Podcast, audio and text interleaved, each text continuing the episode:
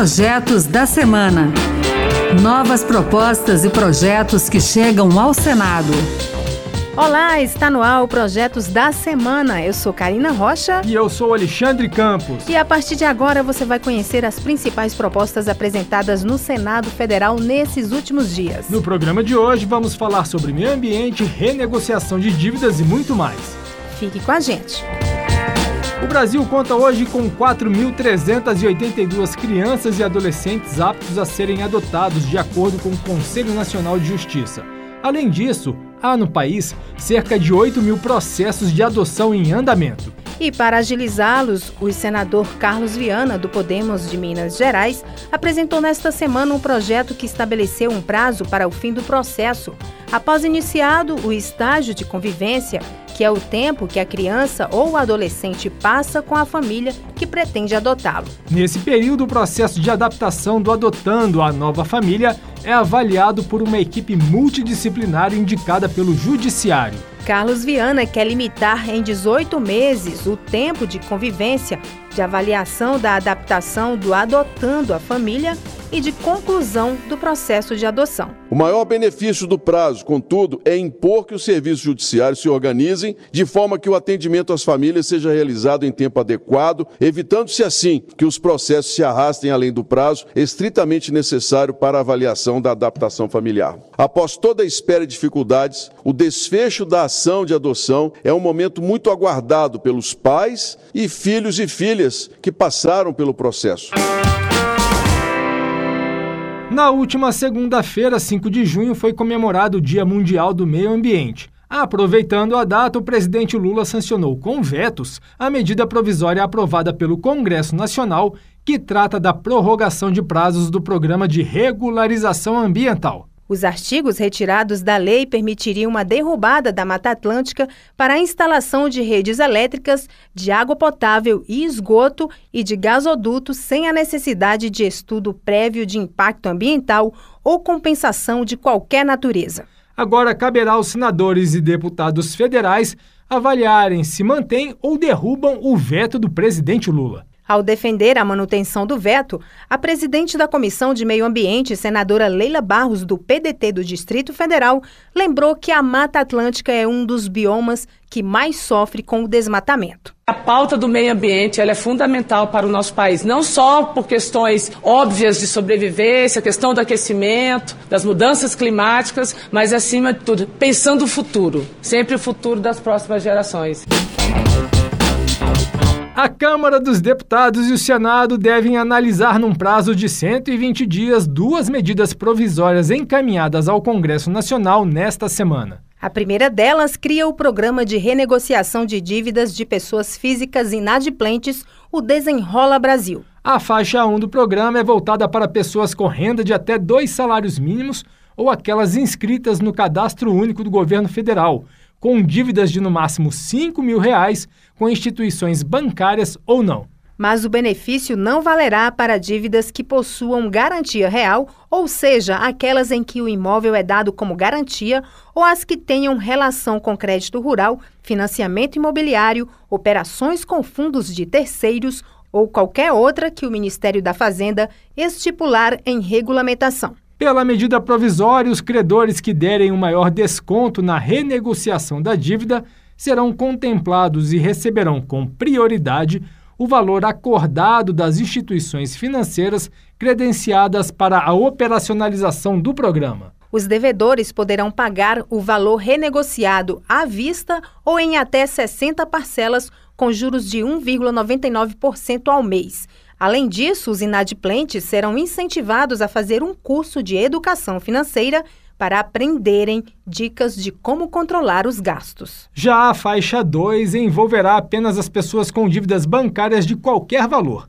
Nesse caso, os bancos que oferecerem desconto na renegociação receberão do governo um incentivo para aumentarem a oferta de crédito. De acordo com a Serasa, em abril deste ano, mais de 71 milhões de pessoas possuíam alguma conta não paga. O senador Confúcio Moura, do MDB de Rondônia, acredita que o programa tem importância não apenas para os devedores, mas também para a economia. Isso é extremamente importante para, para essa, essa, população mais pobre brasileira, endividada, que possa restabelecer sua condição de normalidade, reduzir, fazer uma negociação, baixar bastante o valor da sua dívida, com o aval do governo, do Tesouro, e a certeza que tanto o varejista, como os bancos, como, enfim, o, a, as concessionárias de energia elétrica, água, gás, que as pessoas devem, por extrema necessidade, eles possam é, se restabelecer a, a, vida normal.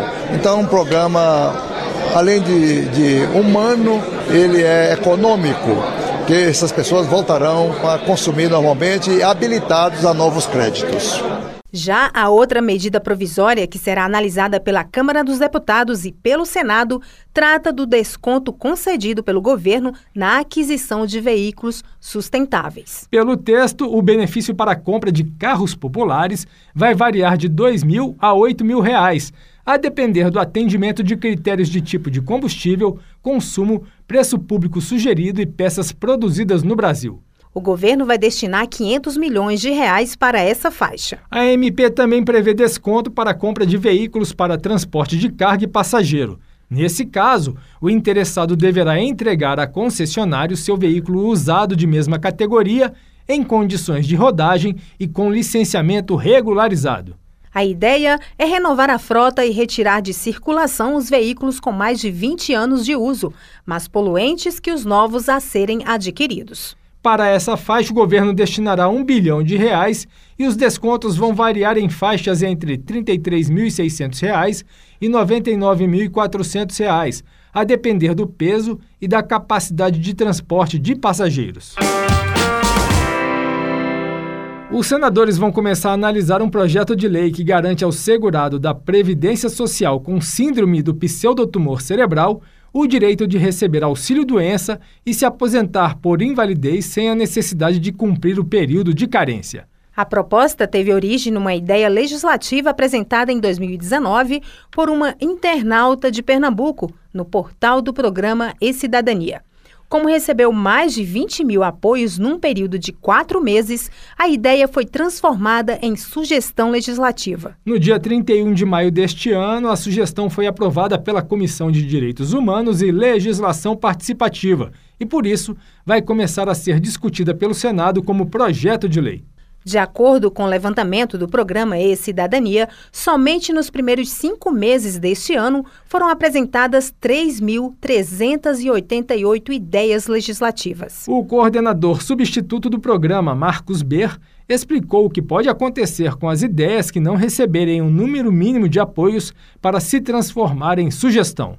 As ideias apresentadas podem ainda ser adotadas pelos parlamentares, mesmo antes da análise da CDH ou após o seu arquivamento por insuficiência de apoios, como foi o caso das ideias sobre o ensino de Libras para surdos e ouvintes nas escolas inclusivas, enviada através de Libras por uma cidadã é, com deficiência auditiva, que é o PL 5961 de 2019, que foi adotada pela senadora Zenaide Maia, e a ideia sobre oficialização da língua brasileira de sinais, Libras, que se transformou numa proposta de emenda constitucional, a PEC 12 de 2021, que foi subscrita por 28 senadores.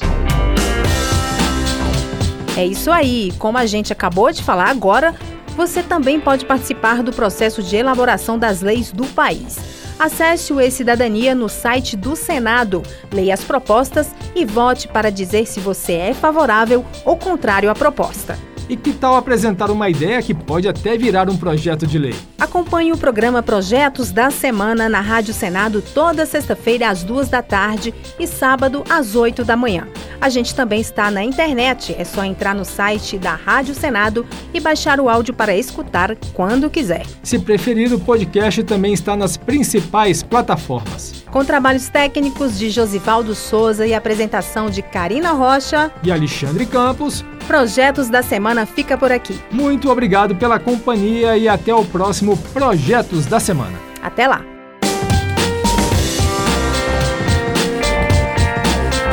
Projetos da Semana. Novas propostas e projetos que chegam ao Senado.